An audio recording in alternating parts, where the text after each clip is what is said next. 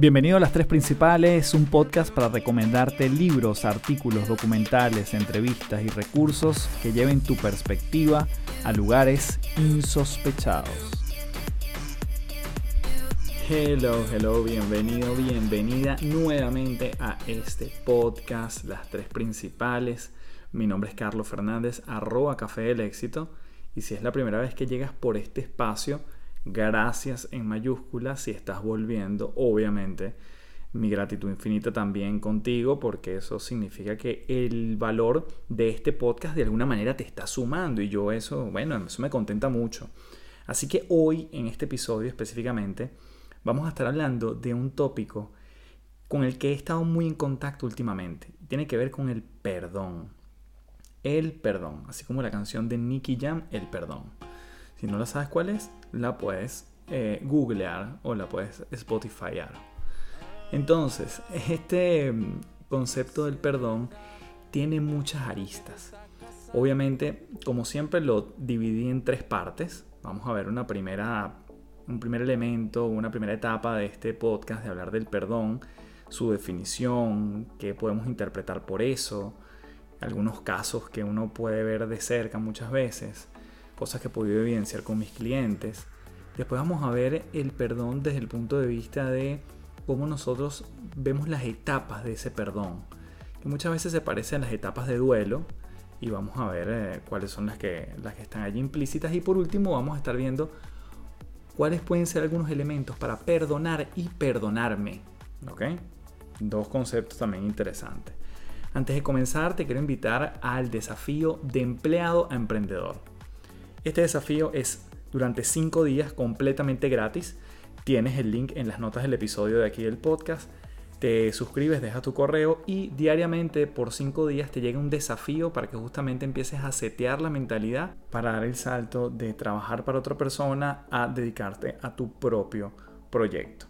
Así que te espero por allí en el desafío completamente gratis de empleado emprendedor. Igualmente, invitarte a que seas parte de la comunidad en www.patreon.com slash café del éxito, donde encuentras contenido exclusivo de todo mi trabajo que no comparto por otras vías. Tenemos allí encuentros semanales que nos vemos virtualmente cara a cara para de alguna manera transformarnos y transitar las metamorfosis de cada una de las personas que están ahí conectadas.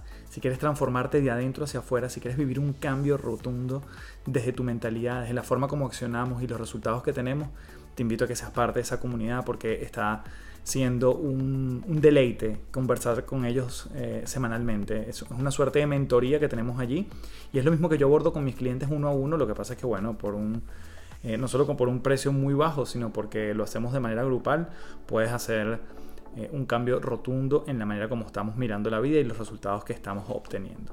Así que sin más, voy a dejarte con el episodio de El perdón en estas tres principales.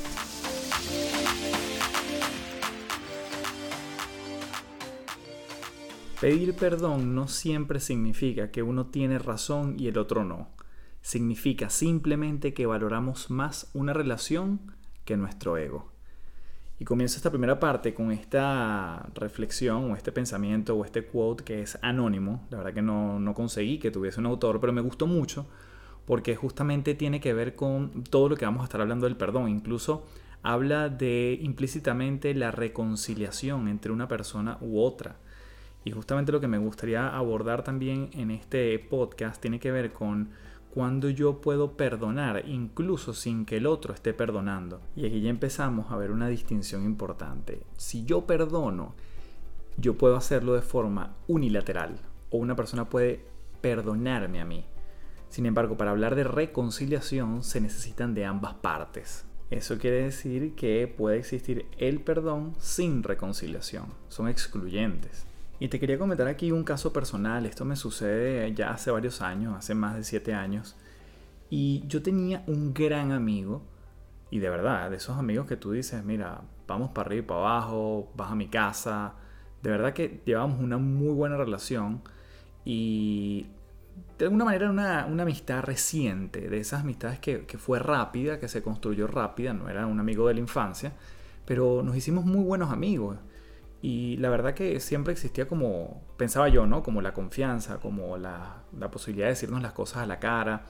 Y un día yo empiezo a notar cierta distancia de su parte. Yo empiezo a ver que no me contesta las llamadas, que bueno, cada tanto, si es que logramos hablar por teléfono, eh, no es tan efusivo, que es bastante parco.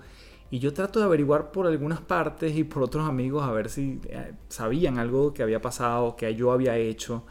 Y la verdad que no había respuesta. Yo le preguntaba a él directamente, mira, ¿qué fue lo que pasó? Cuéntame un poco, te veo raro. Y la verdad que no había explicación. Era como que todo estaba normal y claramente no, no era así. Habían pasado quizás algunas cosas, quizás yo no me di cuenta de algo que cometí. Él tampoco me lo dijo en su momento.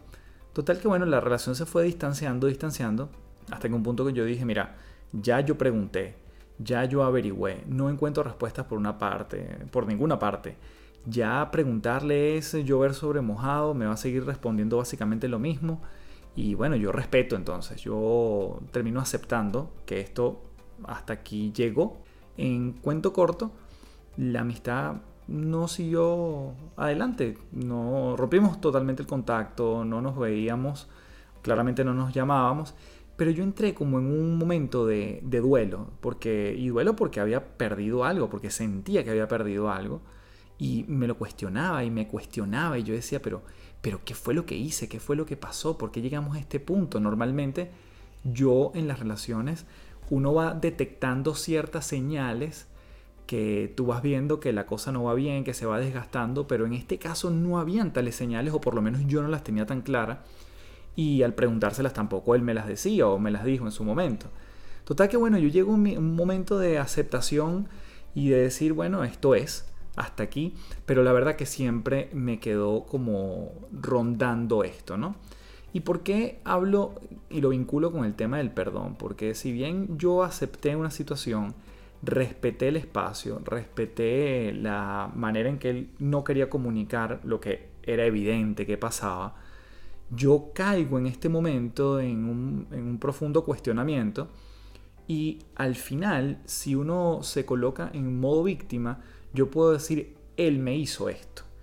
Él me, su comportamiento provocó que yo me sienta de esta manera, que yo me sienta, no sé, quizás poco valorado o que me sienta, entre comillas, inferior, que esa es una palabra muy rara en mí, pero sí, pudiese pensar que no, no me está validando, no me está valorando, nuestra amistad era bastante frágil. Entonces, en todo ese cuestionamiento, yo me empecé a pasear, caigo en el momento de aceptación y lo vinculo con el perdón porque digo, bueno, en algún punto como él me hace sentir de esta manera o como él tuvo un comportamiento que me hace sentir de una manera particular, yo digo, ¿en qué momento yo suelto esto? Y para mí son palabras que siempre están vinculadas. El perdón con, soltar, el perdón con darle un nuevo significado a la situación, el perdón con aceptar, el perdón con muchas veces eh, negar ciertas cosas. ¿Por qué negar? Porque es la primera fase en la que uno entra, ¿no? Y lo vamos a ver más adelante. Cuando sucede como este primer conflicto, yo, yo digo, no, no está pasando nada, esto es un momento de shock y no estoy tan claro, por lo tanto lo niego. Entonces, fíjense cómo todas estas palabras están vinculadas o giran en torno al perdón. ¿Qué hice yo? Y que hice bien, esto lo vamos a, tratar en la tercera parte del podcast, pero algo, un ejercicio que a mí me sirvió muchísimo para ir superando este, este proceso, porque nuevamente es un proceso, no es un botón que se presiona. Yo busqué en mi celular algunas fotos que teníamos, que salíamos juntos, bien sea en grupos o salíamos él y yo, y, siempre había una, una, bonita amistad, había mucho respeto profesional sobre todo. Y yo lo que hice es buscar cada una de esas fotos y como ejercicio, cada vez que yo pensaba y que me cuestionaba y que decía, bueno, pero ¿qué habrá pasado? Nuevamente, el, por qué, el por qué. Lo empecé a transformar en un para qué y cada vez que veía una fotografía yo decía, gracias. Agradecía algo que a mí me dejó esa amistad. Y empezamos a, yo empecé como a dar gracias por los pequeños, eh, los pequeños hitos que dejó esta, esta amistad. Bien sea libros compartidos, conocimiento compartido, lugares en que de repente pudimos haber ido a comer, amistades que de alguna forma también estaban girando en torno a nosotros. Yo empecé a agradecer cada vez que venía mi pensamiento de por qué sucedió esto, ¿Por qué se habrá callado? ¿Por qué no me lo dijo? Yo volví a una fotografía, me conectaba con ese entonces y daba gracias por algo. Te puedo decir que, sin duda, nuevamente, como algo muy de ejercitar un músculo, en el tiempo eso se fue disipando. Ya yo perdí el interés por, por preguntarme qué había sido de su vida, dejé claramente de saber de, de, esta persona y bueno, básicamente en el tiempo ya eso se fue disipando. Yo logré sanar esa herida que claro, sería muy injusto o muy modo víctima nuevamente decir esto me lo provocó él. Pero bueno, sin duda la falta de comunicación fue lo que hizo que esa relación se quebrara. Entonces yo logré darle un nuevo significado a esta, a esta situación. Yo logré darle un, perdón, no a la persona, sino el perdón a lo que, lo que había sucedido. Y en, ese, en, eso no solo me ayudó la gratitud, sino yo decir, mira, y si yo cometí algo, yo también eh, me siento profundamente, vamos a decir, arrepentido de cualquier cosa que haya hecho que en este momento y hasta el sol de hoy, la verdad, no, no lo puedo recordar o identificar. Entonces yo resignifico tanto mi relación con la instancia o el vínculo que generamos entre ambos y mi, perdón, el perdón a mí mismo. Y lo vamos a estar viendo justamente qué, qué pasa con el perdonar y el perdonarme al final de este podcast. Y la verdad que en este punto yo no te sabría decir cuánto tiempo pasó desde el momento que yo me empecé a sentir así, desde que dejamos de hablar hasta que yo, vamos a decir, sané completamente, porque es un proceso también orgánico. Hay un momento que tú te levantas y dices, oye, tengo días que no pienso en esto, cuando lo vuelves a recordar ya tiene como otra vibración dentro de ti, ¿no? Entonces ya tú dices, yo creo que esto ya lo superé. Y justamente como hablamos de tiempo, una de las cosas que muchas veces uno escucha tiene que ver con que el tiempo lo cura todo. Y si tú me preguntas a mí, yo creo que el perdón le gana el tiempo a la hora de sanar.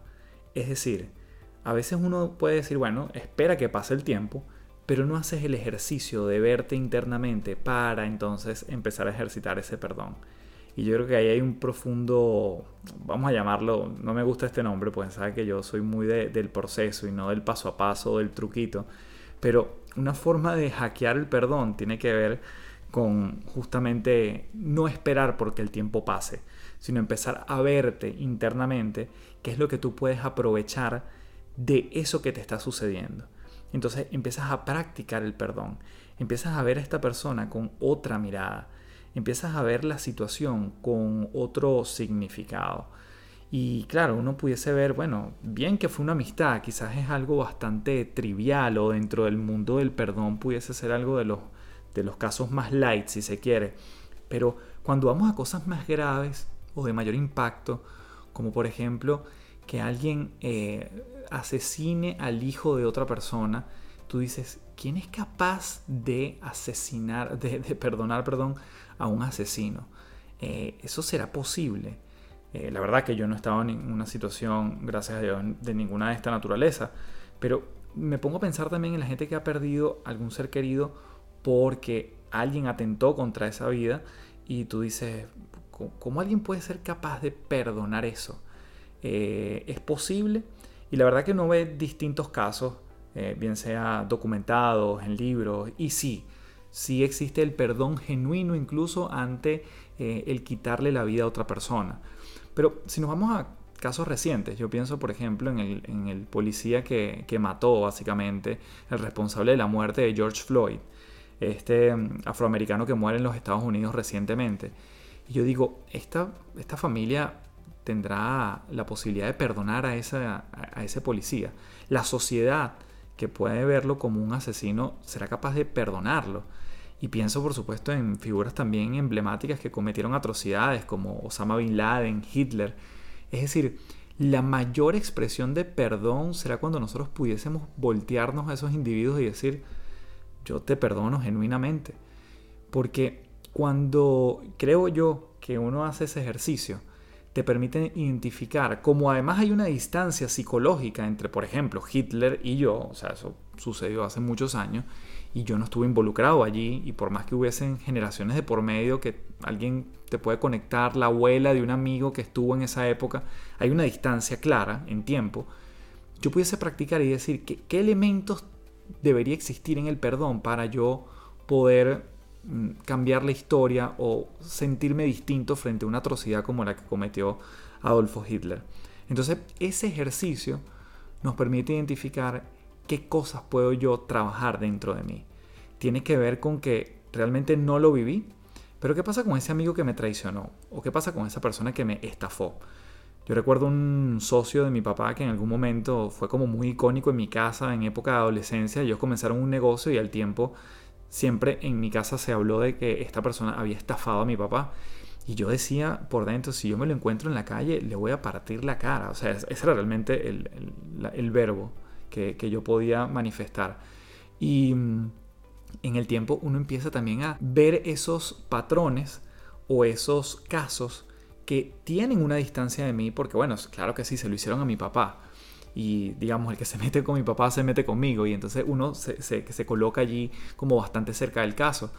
Y después yo pienso, bueno, ¿qué habrá vivido este señor para haber, haber hecho eso? ¿Qué, en qué momento de su vida estaba pasando? ¿Cómo lo estaba, estaba siendo tratado por, por su propia familia? ¿Cómo él era su relación con su esposa y sus hijos? Entonces, en el tiempo yo he empezado a identificar como esa, esa visión compasiva hacia la persona que en principio me puede generar rechazo. O, más aún, cuando se meten o le hacen algo a alguien querido. ¿sí? Porque nuevamente ahí, ahí viene otro tipo de perdón. No es contra ti. Es que se lo hicieron a alguien que tú quieres. Entonces, ¿cómo eso lo resignificas? Porque además tú puedes tener una mirada distinta, pero quizás en este caso, por poner un ejemplo que no es así, pero mi papá pudo haberse quedado enganchado con eso. Y creo que parte del aprendizaje es que mi papá nunca se enganchó eh, de hecho, de su parte nunca salió como él me estafó, sino que fue, mira, la conclusión a la que yo saqué en ese momento. Y, sí, o sea, sin duda parece que hubo algo de eso, pero mi padre nunca, nunca se quedó pegado en esa, en esa traición, en ese, en ese momento. Entonces, trabajar la mirada compasiva de qué puede estar pasando en la vida de esa persona realmente nos, nos permite acortar y ganarle al tiempo y trabajar el perdón incluso con las cosas más cotidianas. Porque ¿qué ocurre cuando yo genuinamente perdono? Y nuevamente, a veces es que no sucede de un día para otro, ayer ya no perdoné, hoy sí. Sino que te das cuenta que miras atrás y ya no hay ese rencor o como te perdonaste a ti por algo, ya no existe ese elemento y esa otra palabra que es la culpa. Entonces, cuando ya no hay rencor, cuando ya no hay culpa, cuando hay perdón genuino, empieza uno a caminar más ligero. Y justamente tiene que ver con lo que yo siempre hablo de vivir en liviandad. Cómo descargamos la mochila de ese equipaje emocional. Y muchas veces por no perdonar, por mantener el rencor o meter pedacitos de rencor de diferentes situaciones en una mochila, estamos todo el tiempo cargados y no me pueden mencionar a esa persona porque entonces yo me molesto, porque justamente no has superado eso, no has terminado de, ejercer ese, ese perdón para ti, porque cuando te das cuenta que el perdón incluso no se trata de un beneficio del otro, sino se trata de un beneficio para ti, uno empieza a ejercitarlo, si se quiere, hasta desde un punto de vista egoísta. Yo voy a trabajar esto para yo sentirme de la manera como me quiero sentir. Entonces, aquí viene algo interesante y es que si alguien comete algo contra mí, yo puedo trabajar el perdón, pero históricamente o por siempre esa persona quizás nunca me perdona, pero yo vivo más ligero nuevamente empieza a ser una visión desde cómo el perdón me quita equipaje y cuando me quita equipaje yo transito más ligero, transito incluso más rápido, porque ¿qué hace cuando uno tiene la mochila llena subiendo una montaña? Te tardas más en llegar a donde quieras llegar, porque eso es peso, eso es peso, eso es información que está en tu disco duro consumiéndote espacio de otras cosas que tú puedes estar creando, que tú puedes, pudieses estar imaginando para tu futuro, que pudieses estar ejecutando en tu hoy. Pero con ese peso, sobre todo a nivel mental, obviamente te quita espacio de tu, de tu almacenamiento para dedicarle a otras cosas. Entonces para terminar esta primera parte del perdón, me gustaría mencionarte unos, unas razones por las cuales la gente no perdona, o frecuentes razones por las cuales la gente no perdona. Esto lo extraje de un libro que se llama eh, Forgiveness Y mm, bueno, te menciono aquí, son siete. Ellos, la verdad que mencionan 20 cosas de por qué la gente no perdona, pero yo las pude agrupar en siete que me parece que son como las más relevantes. Entonces, la primera razón puede ser, y esto no está en un orden específico, la persona realmente me lastimó. Merece tu enojo, tu retirada de amor y cualquier otro castigo que pudieses darle es bienvenido. Es decir, está bien que lo ejerzas. La segunda razón es no seas tonto. Si perdonas, esa persona va a hacer la misma cosa nuevamente. Eh, es decir, eh, hay un temor a la repetición. El tercer elemento por el cual la gente no perdona es porque se pueden sentir débiles al perdonar. La cuarta razón es que, bueno, si tú perdonas, abandonas todo tu sentido de seguridad. El quinto elemento es que la mejor manera de mantener distancia entre tú y esa persona que te hirió es que nunca la, nunca la perdones, porque sientes que justamente ese, ese trecho que existe entre tú y él puede ser más largo cuando el perdón, eh, cuando no hay un puente construido, cuando ese, ese perdón no existe.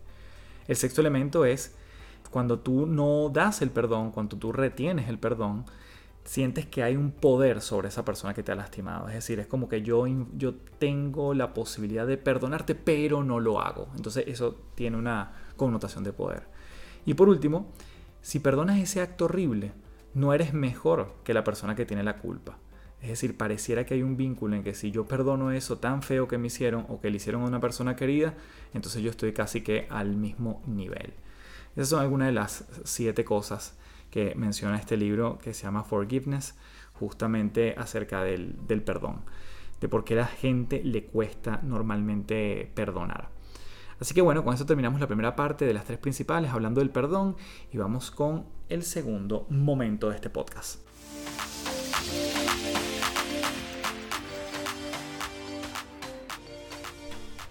Y en esta segunda parte te quiero hablar de las fases del perdón. Bien, entonces cuando estamos hablando de las fases, suponte de manera imaginaria que estamos hablando como una suerte de letra V, V de vaca. Entonces, hay como una parte donde comenzamos arriba y después eso va en picada hasta que llega a una meseta, a una base y ahí que sería como el punto más bajo de la V, y continúa entonces hacia arriba nuevamente.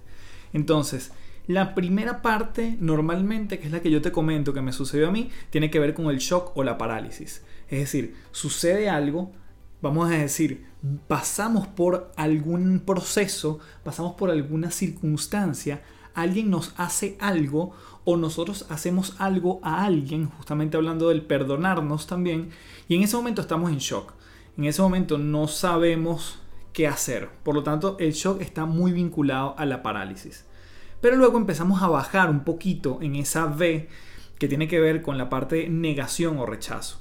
Y esta etapa es em, cuando la cuestión está, está muy reciente y nuevamente después del shock tú todavía no lo crees. Por lo tanto, sientes que no está pasando. Entonces, como te digo, de repente tú tienes una circunstancia con una pareja y entonces viviste una infidelidad y tú dices, bueno, primero, shock total. Pero después tú dices, no, esto no es realmente lo que está pasando. Quizás algo, algo aquí no estoy leyendo bien, algo aquí no está siendo real. Quizás lo que mm, me dijeron, supongamos que esto viene por vías de tercero, eso no puede ser así. Entonces yo rechazo la situación justamente porque no me identifico. Luego viene el momento de, seguimos bajando, digamos, en esa, en esa V, que es el enojo o la rebelión. Entonces yo culpo a la persona, yo culpo al mundo, a la situación, a lo que está pasando, a lo que me ocurrió. Entonces yo estoy molesto con todo lo que tiene que ver, que no es conmigo, con todo lo que tiene que ver con la circunstancia que me ha pasado.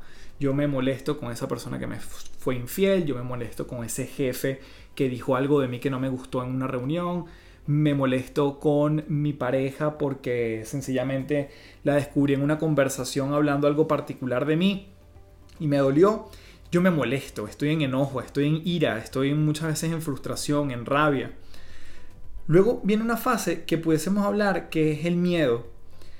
Y el miedo entonces empieza como una angustia general porque empieza a aparecer la palabra pérdida por allí.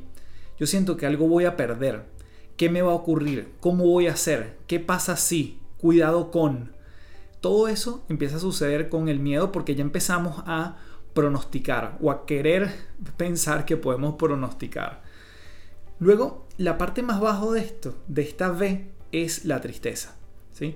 Recordemos las, antes de llegar a esta etapa, pasamos por una etapa de shock o parálisis, luego pasamos por negación, luego enojo, miedo y llegamos a la base de esa V que es la tristeza.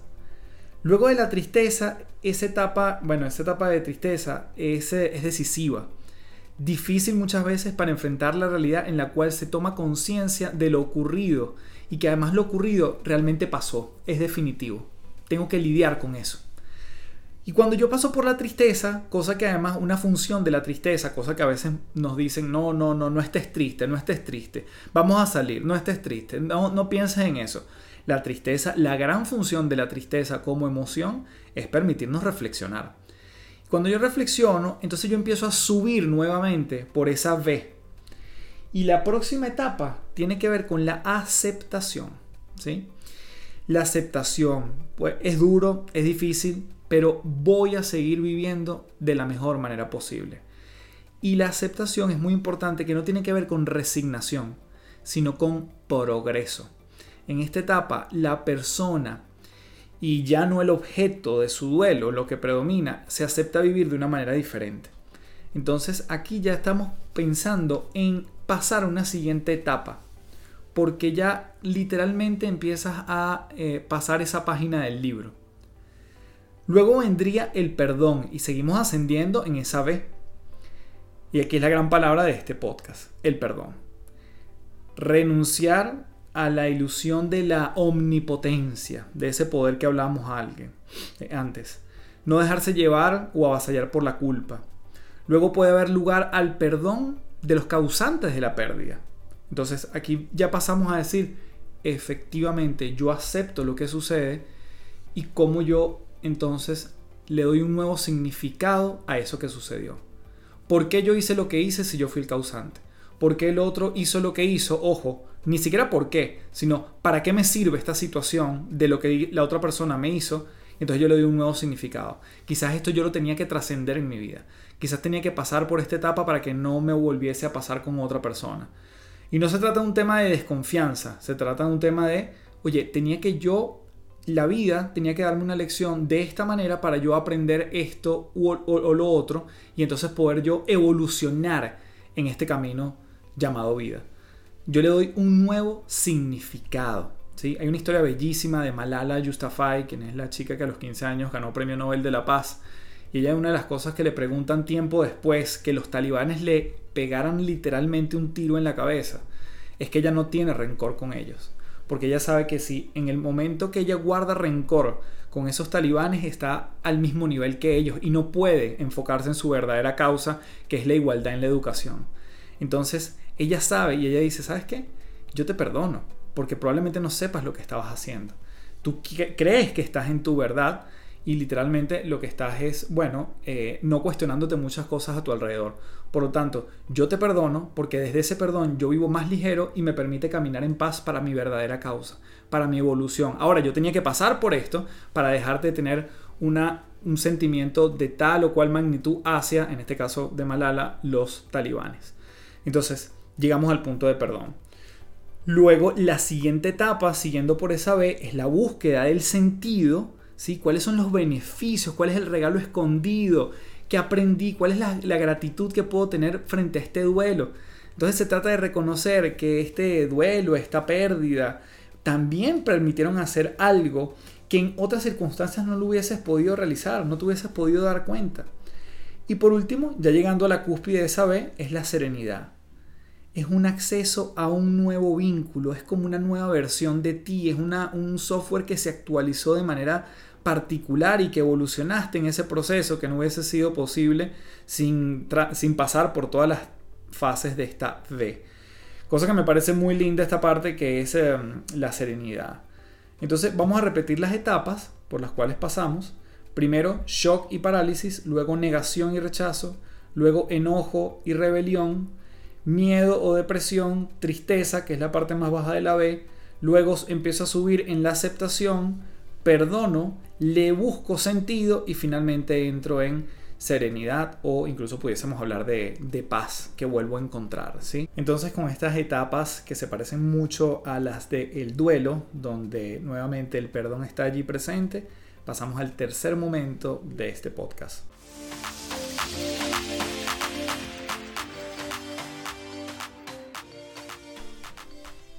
Y en esta última etapa me gustaría hablar de algunos elementos que podemos contemplar a la hora de perdonar a otros. Número uno, valora la ofensa de manera objetiva.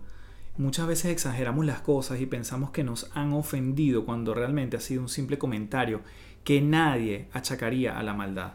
Entonces, observa desde afuera si la ofensa merece ese sentimiento que estás experimentando.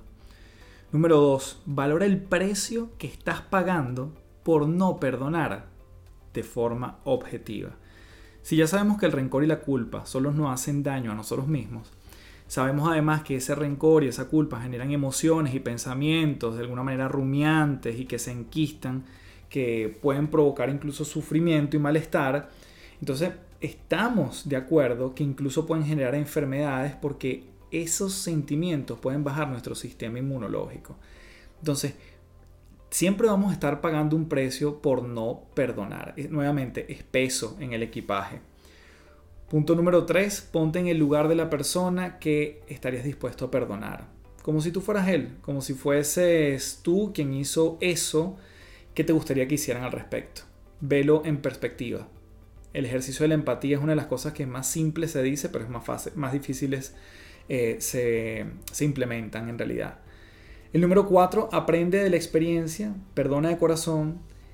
Cerremos esa herida emocional, nuevamente, que es un proceso, y da por concluido ese episodio. Cuando lo ves como un episodio que era necesario para construir tu propio libro, uno lo empieza a ver de forma distinta.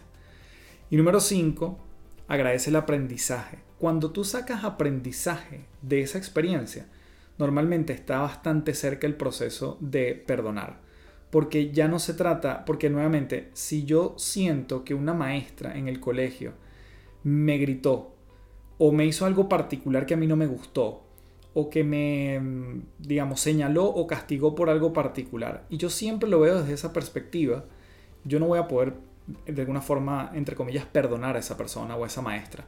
Pero si yo digo, oye, ¿sabes qué? Gracias a que ella me gritó, me castigó, yo fui capaz de ver esto o aquello, el aprendizaje va de la mano con el perdón. Y donde hay aprendizaje probablemente ya no haya rencor. Entonces, ¿qué nos dejó esto? Es una forma también interesante de ver este quinto punto para el perdón a otros. Ahora, ¿qué pasa cuando se trata de perdonarnos a nosotros? Porque claro, aquí no estamos exentos, lo hemos visto durante todo el episodio. Yo puedo también hacer, hacerle algo a alguien.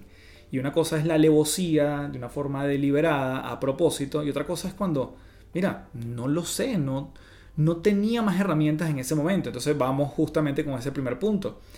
Hice lo mejor que pude. ¿sí? Muchas veces analizamos nuestras decisiones pasadas desde el prisma de quién somos hoy. y la verdad que lo que hoy sabemos o con las herramientas con las cuales contamos hoy en día no son las mismas que quizás nosotros accionamos hace unos años o hace incluso unos meses.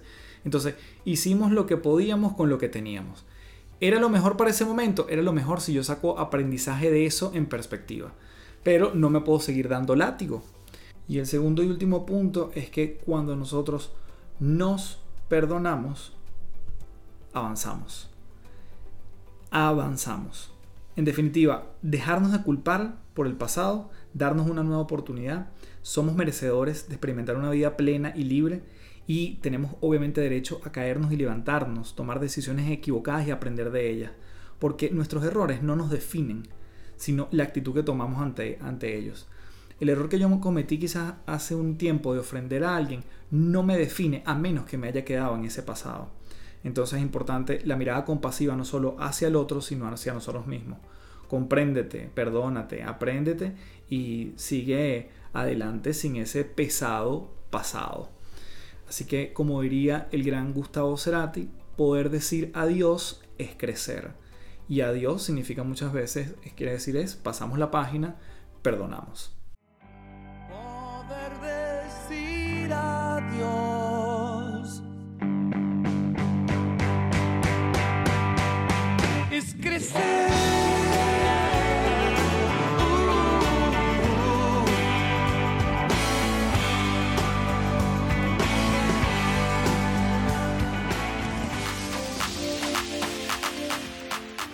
Bueno, y con esa nota de Gustavo Cerati despedimos el episodio del día de hoy, dándote las gracias por quedarte hasta el final.